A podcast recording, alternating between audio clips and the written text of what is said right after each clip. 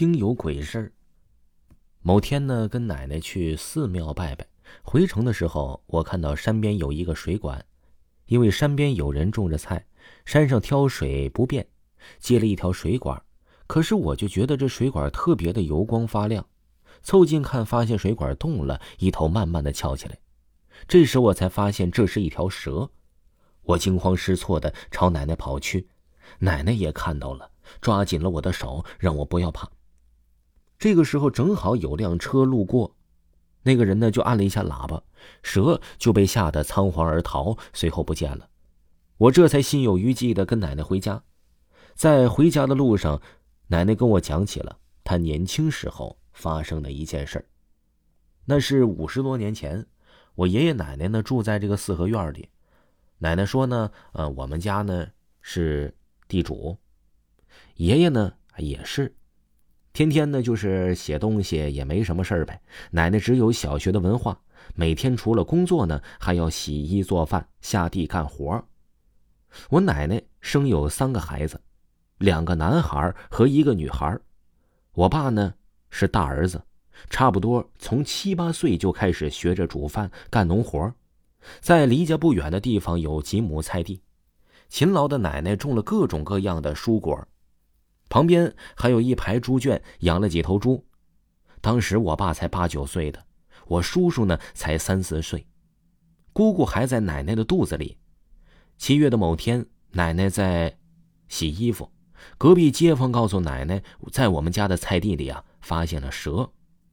爷爷工作还没回来，奶奶赶忙就回到屋子里了，匆匆忙忙交代我爸要照看好我叔叔。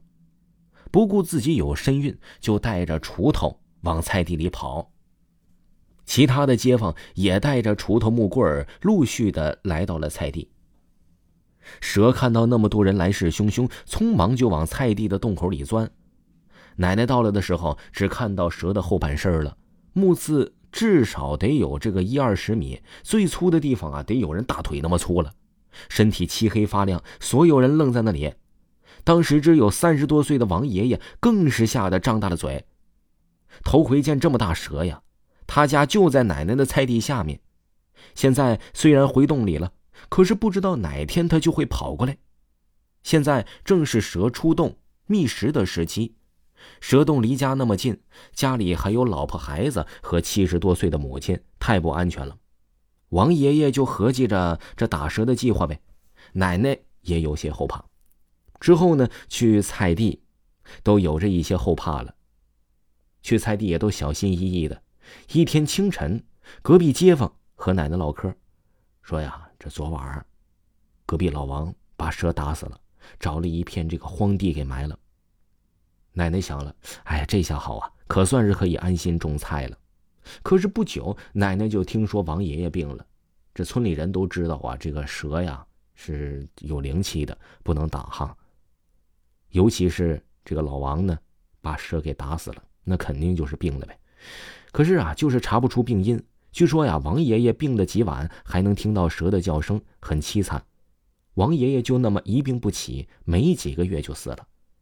后来听说，人们在王爷爷病倒后，还看到那条蛇在菜地里徘徊，好像在找着什么东西。老人们说，那是条母蛇，被王爷爷打死的是条公蛇。母蛇出来找夫君，那几晚的叫声就是母蛇发出来的。他知道夫君死了，伤心的哭泣。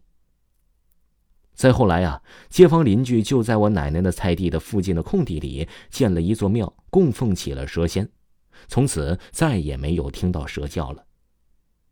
奶奶说这件事她至今都忘不了，跟我说遇到蛇千万不能打蛇，绕着走就行，不管什么动物，它都是有灵性的。听众朋友，本集播讲完毕。如果呢没有听过维华的这部专辑呢，那么好消息来了，维华讲民间鬼故事第二部终于上线了，赶快去听啊！非常非常的热乎，才刚刚上线一天，才刚刚上线一天，制作不易，希望各位听友呃多帮我听一听，多打一打卡，感谢你们，咱们下期再见。